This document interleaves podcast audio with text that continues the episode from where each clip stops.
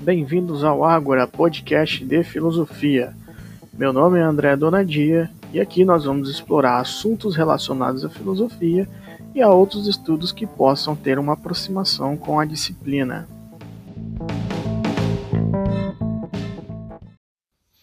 Mito e filosofia. Por que é importante saber a relação entre essas duas manifestações culturais? Para entendermos o desenvolvimento inicial do pensamento filosófico, é preciso prestar atenção a um dos elementos que contribuem para a formação do pensamento filosófico. O pensamento filosófico, no início, tinha a pretensão de explicar a origem do mundo e, nesse sentido, ele se aproxima do mito. Afinal de contas, uma das perguntas fundamentais da filosofia é por que existimos? A cultura grega já tinha estrutura de pensamento que debruçava sobre o tema, o mito. Então a relação entre mito e filosofia, num primeiro momento, é bastante próxima, mas conforme o pensamento filosófico vai tomando características próprias, ou seja, características imanentes da própria filosofia, a radicalidade, a sistematização e a visão do todo, a, o pensamento filosófico vai também se afastando do mito enquanto narrativa que dá conta do todo. Porém, resta saber se a filosofia tem um caráter de ruptura radical ou de continuidade e desenvolvimento com a narrativa mítica.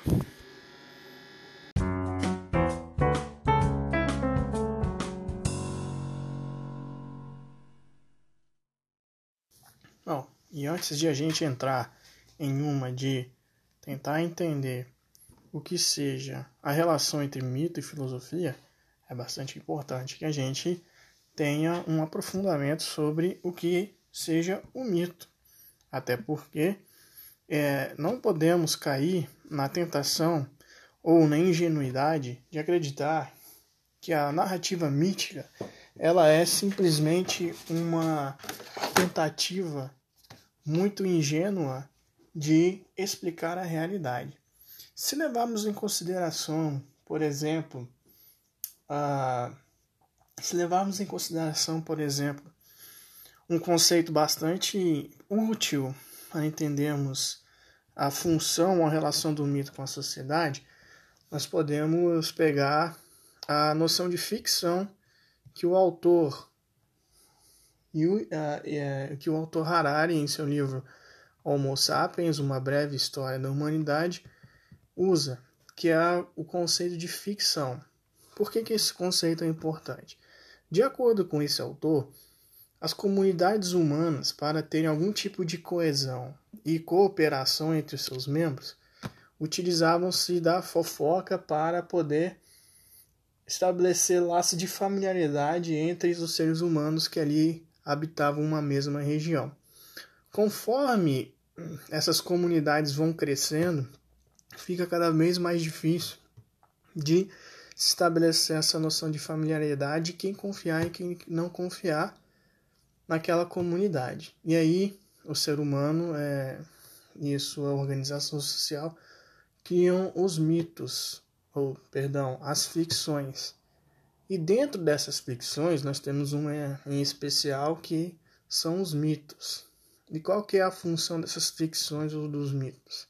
É de justamente é, formar o cabedal cultural de ideais, de modelos que aquela sociedade coloca como ideais para se seguir, no sentido de que há as pessoas que se aproximam ou se distanciam naquele mito vão reconhecer, vão, vão recebendo reconhecimento e cooperação dentro é, de, dos seus outros membros. Isso para colocar bem resumidamente, porque o autor ele coloca muitos, muitos outros elementos antropológicos e históricos que fundamentam melhor uh, esse conceito de ficção. E esses, essas ficções elas não se resumem apenas mitos e religiões. Ele coloca nesse livro que, por exemplo, a moeda, os partidos políticos, o sistema político também são formas de ficções que ajudam a dar coesão ao convívio social das pessoas. Muito bem. Passando adiante. uh, por que, que é importante a gente entender o que é o mito e a relação dele com a filosofia, justamente por o mito ser essa instância de organização e explicação do real. O mito ele tem uma função importante dentro das sociedades. E muitas das vezes a filosofia e as outras ciências olham como essa estrutura da organização social como uma espécie de primitivismo, de um primeiro estágio de elaboração teórica sobre a realidade que é fantasiosa, que é, usa muitas fábulas e que não tem nenhum tipo de lógica. No entanto, tanto as religiões como os mitos, até hoje em dia, principalmente hoje em dia, em que nós temos uma grave crise de, de encontrar um sentido para tudo que nós fazemos, eles oferecem essas organizações, essas, esses direcionamentos do que é ser um bom ser humano, por que estamos aqui, para que estamos aqui. Então, a gente não pode cair num certo e uma certa inocência positivista, vamos colocar assim, de que o mito é uma, um estágio primordial, primitivo, que deve ser superado depois pela consciência filosófica e por fim deve ser a consciência filosófica deve ser superada pela consciência científica ou positivista. Então, é, fazendo essa ressalva aqui da importância e por que vamos abordar com, certa, com certo cuidado a relação do mito com a filosofia. Agora, isso quer dizer que nós somos apoiadores de uma narrativa mítica para dar conta do real? Não é esse o caso. A filosofia ela tem seu próprio campo de estudo e o mito, ela, o mito aparece muito mais como uma ferramenta alegórica do que necessariamente uma verdade absoluta e inquestionável, como é a narrativa mítica em sua forma mais clássica. Muito bem. Então, vamos aprofundar agora é, o que seja o conceito do mito depois de a gente fazer essa breve, esse breve, essa breve ressalva aqui sobre a questão mitológica e a sua função e importância dentro da organização social das sociedades como um todo. Porque os gregos não eram a única civilização que nós temos notícia que tinha uma espécie de mito fundador. Uh, os antropólogos podem falar isso com mais tranquilidade do que um filósofo, que toda sociedade ela tem um tipo de mito que ajuda a organizar aquela situação social ali. Então, agora aprofundaremos num conceito de mito, tendo como ponto de vista a importância dele para a relação entre mito e filosofia.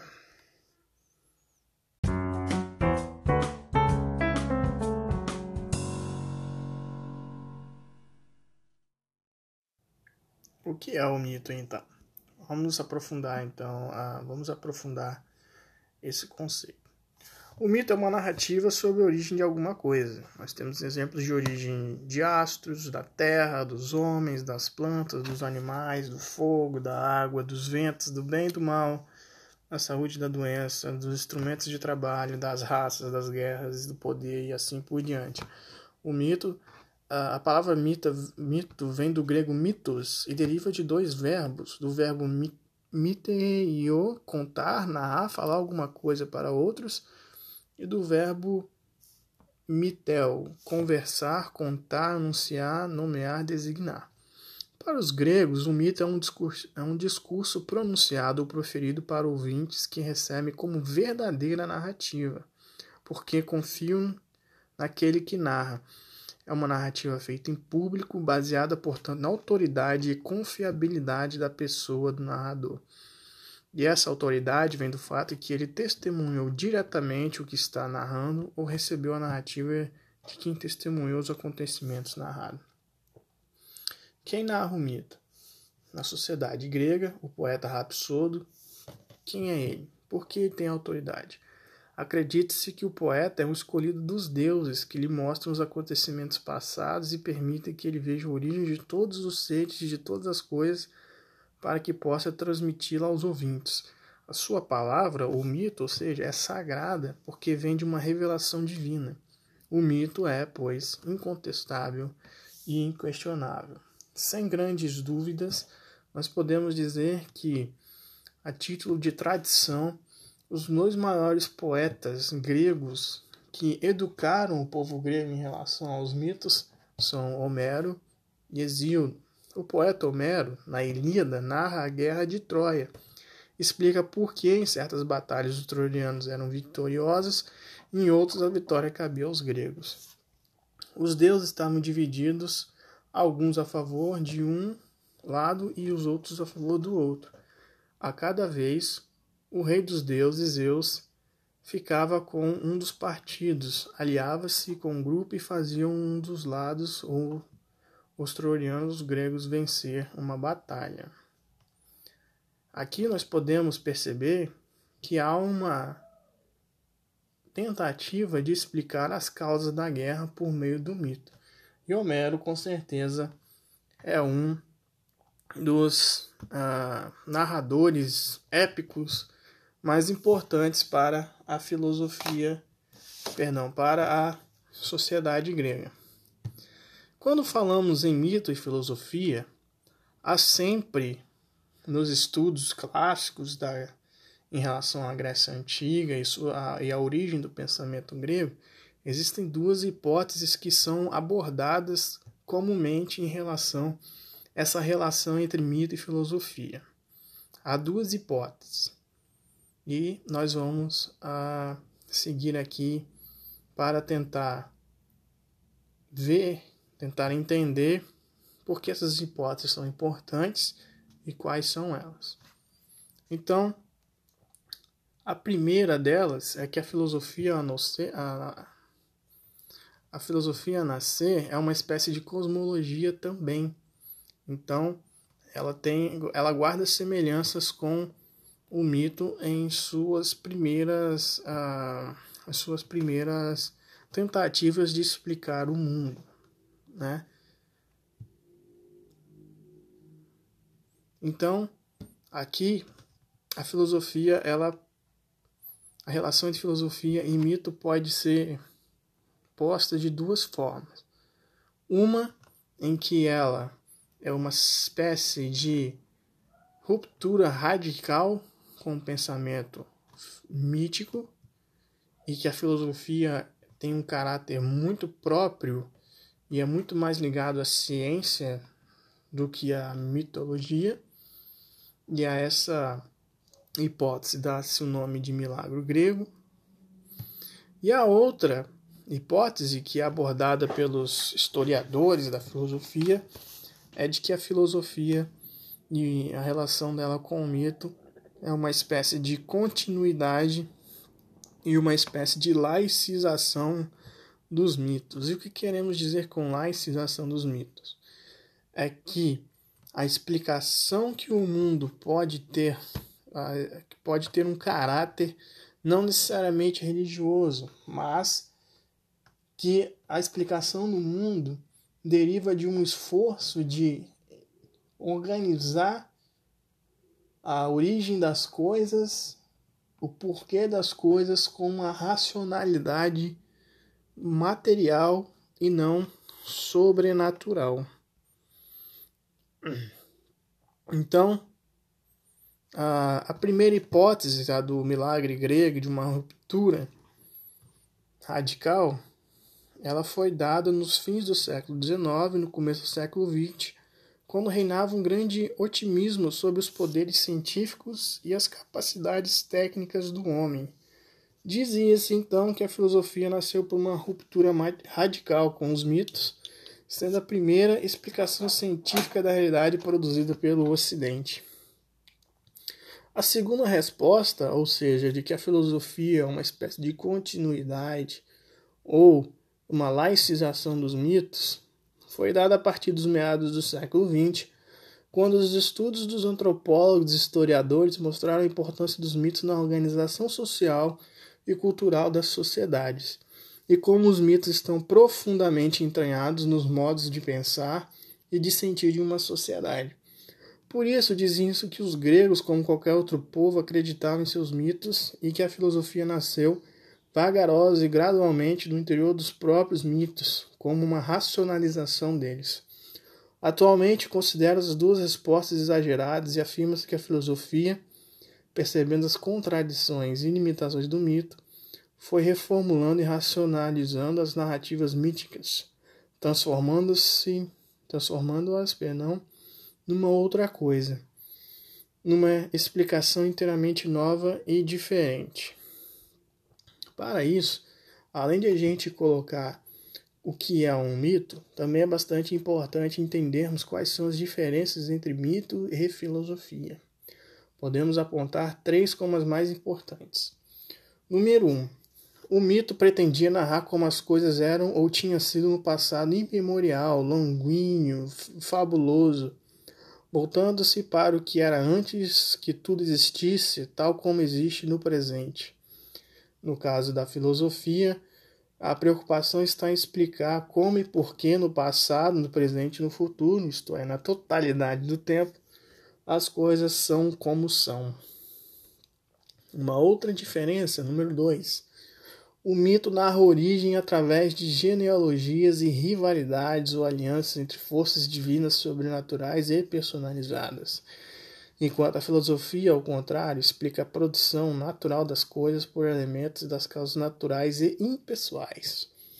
O mito fala em deuses como Urano, Pon, Gaia e etc. A filosofia fala em céu, mar, terra o mito narra a origem dos seres celestes, os astros, os astros. Uh, também fala sobre a origem das plantas, dos animais, dos homens. A filosofia explica o surgimento dos seres por composição, combinação e separação dos quatro elementos: úmidos, seco, quente, frio, água, terra, fogo e ar. E aqui é bastante importante que a gente faça uma observação que essas explicações que tem, tomam como elementos naturais a, a tentativa de explicar o mundo é bastante comum entre os pensadores pré-socráticos.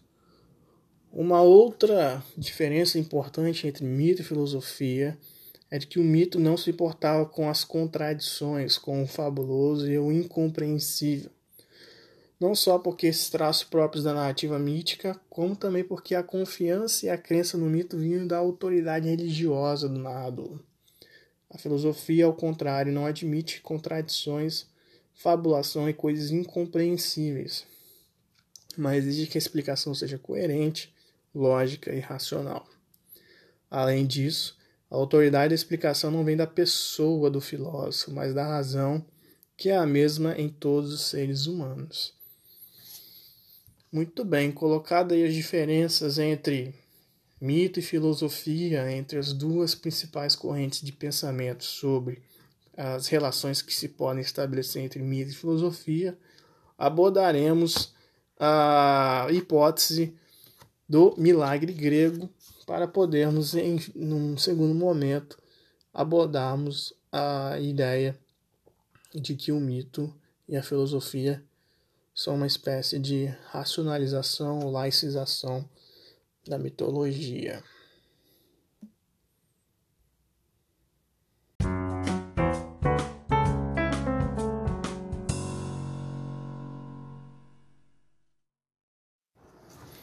A filosofia, a relação entre filosofia e mito, a partir de uma noção de que a filosofia tem uma ruptura radical com o pensamento mítico é expresso em muitos autores do, do, do, dos estudos clássicos de filosofia, mas aqui a gente gostaria de destacar um que foi bastante influente e ele representa muito bem essa tentativa de colocar a filosofia como uma ruptura radical. É, o nome do autor é Burnett e ah, a obra que ele mais expressa essa essa hipótese é, é uma obra que está em inglês chamada Early Greek Philosophy e nós podemos traduzir aqui livremente como a filosofia nascente da Grécia. Bom, o que é essa o que esse o que essa hipótese defende? Como já havíamos adiantado um pouco antes, essa hipótese defende que a filosofia e o mito têm uma relação de ruptura a partir da noção de que a filosofia já seria um discurso pré-científico, uma tentativa de explicação do mundo sem fabulação, sem metáforas e assim por diante. É, o autor coloca no seu, no, nas, nos seus pensamentos que são considerados dois fatos relevantes para defender essa hipótese. O primeiro deles é o despertar da filosofia como um produto do gênio grego, representando uma irreconciliável ruptura com o mito, e a outra e a outra hipótese que ele defende para, def, para apresentar essa defesa de uma relação de ruptura entre mito e filosofia é que a filosofia, desde seu início, já tem uma intimidade com a ciência e coloca-se como a matriz né, do pensamento científico. O mito é compreendido, além disso, como uma marca do atraso, da, do atraso cognitivo, ou o fruto de uma ingênua morosidade intelectual.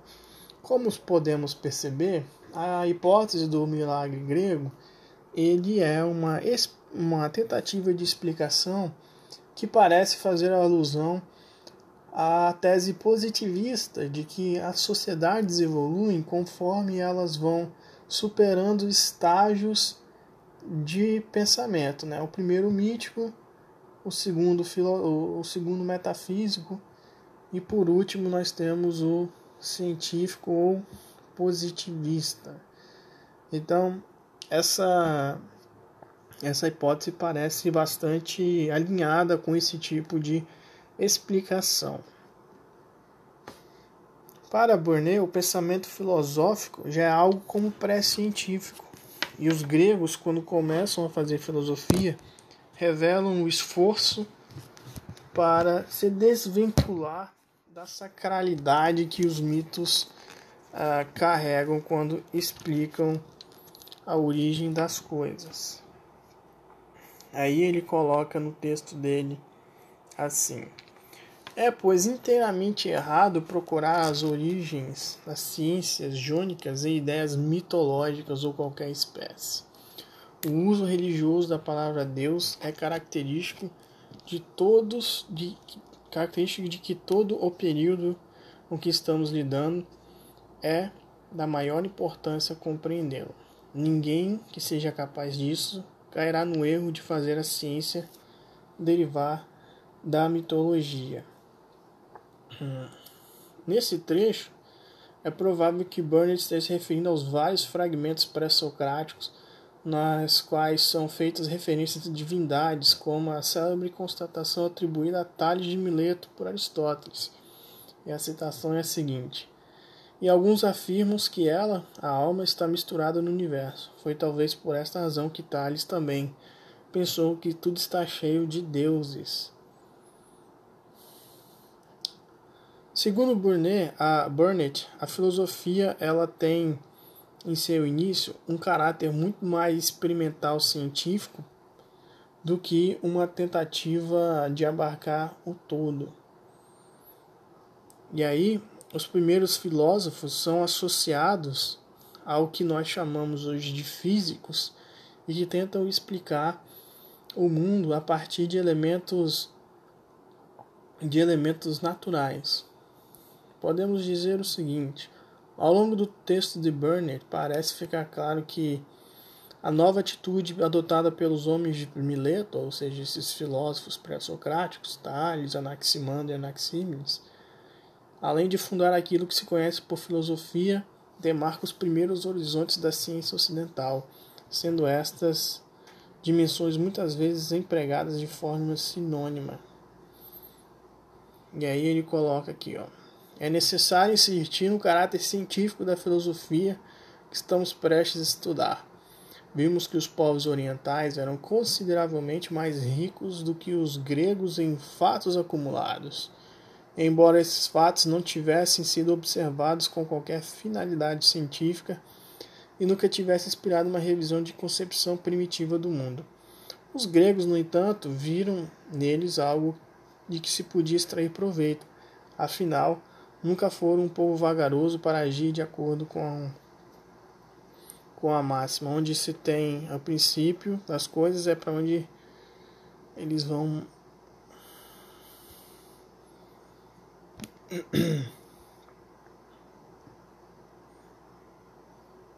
Continuando aqui, a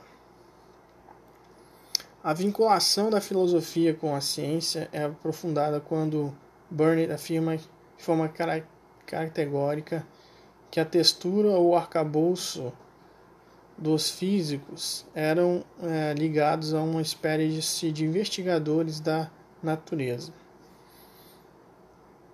É justamente um trabalho de base empírica construído a partir da observação e da é, experimentação. Então, o autor aqui que defende essa hipótese de que a filosofia tem um caráter muito mais pré-científico ou mesmo científico do que uma relação com o mito, defende a ideia que os filósofos, os primeiros filósofos, tinham um, um caráter de observação e experimentação. E aí ele usa vários exemplos dentro do texto dele de filósofos que ah, faziam experimentos para explicar algumas dos fenômenos naturais.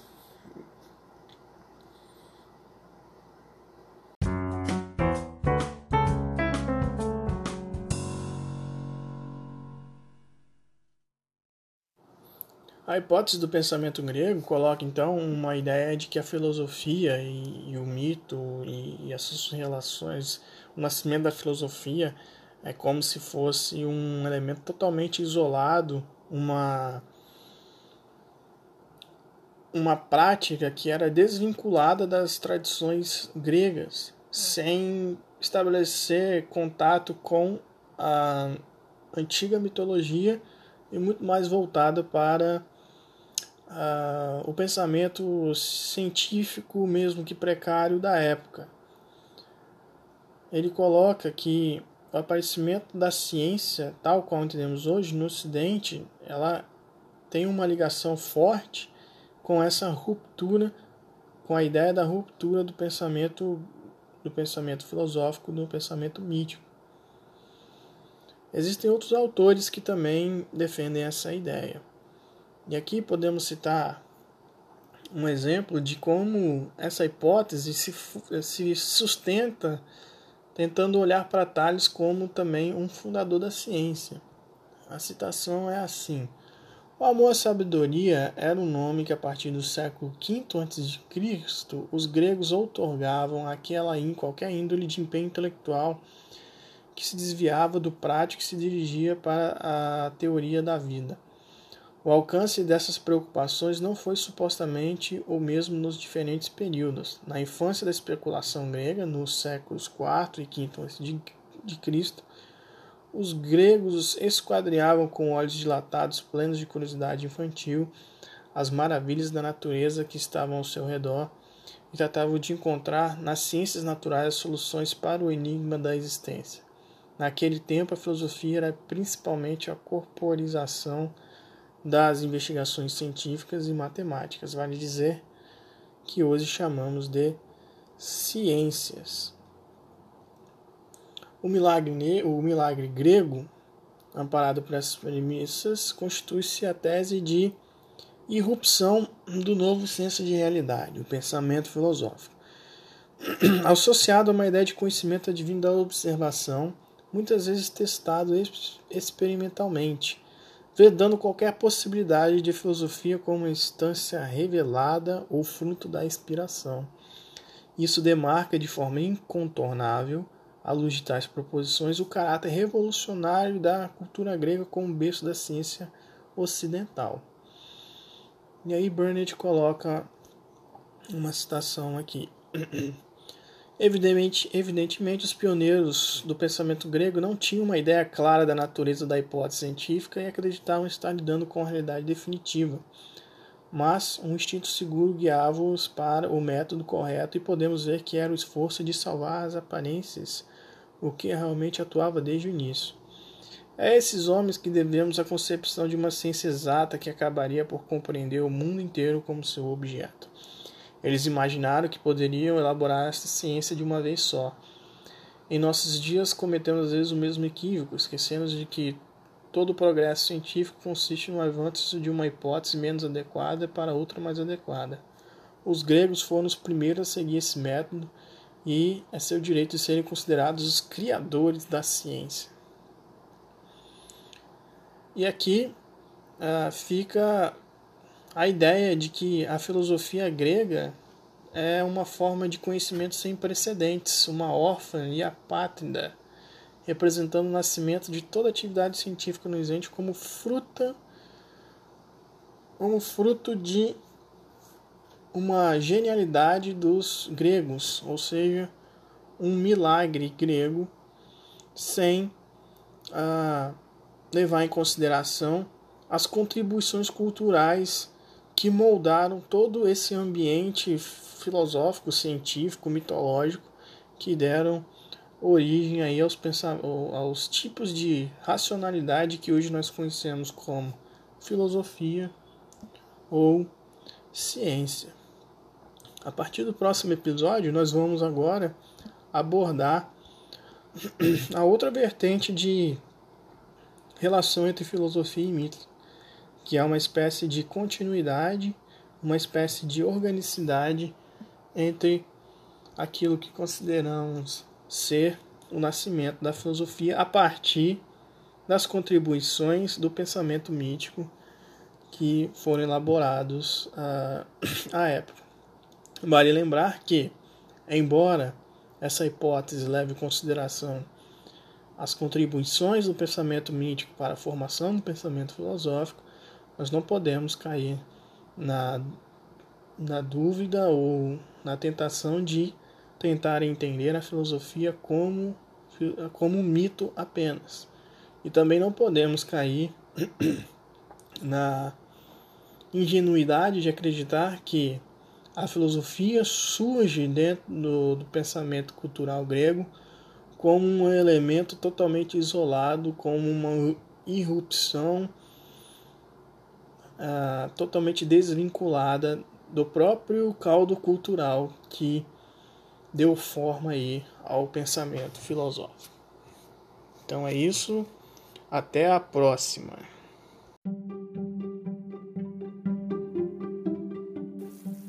Esse foi mais um episódio do Ágora Podcast de Filosofia. Se você gostou desse episódio, considere fazer uma doação. Acesse picpay.me barra andré.oliva.donadia. Muito obrigado e até o próximo.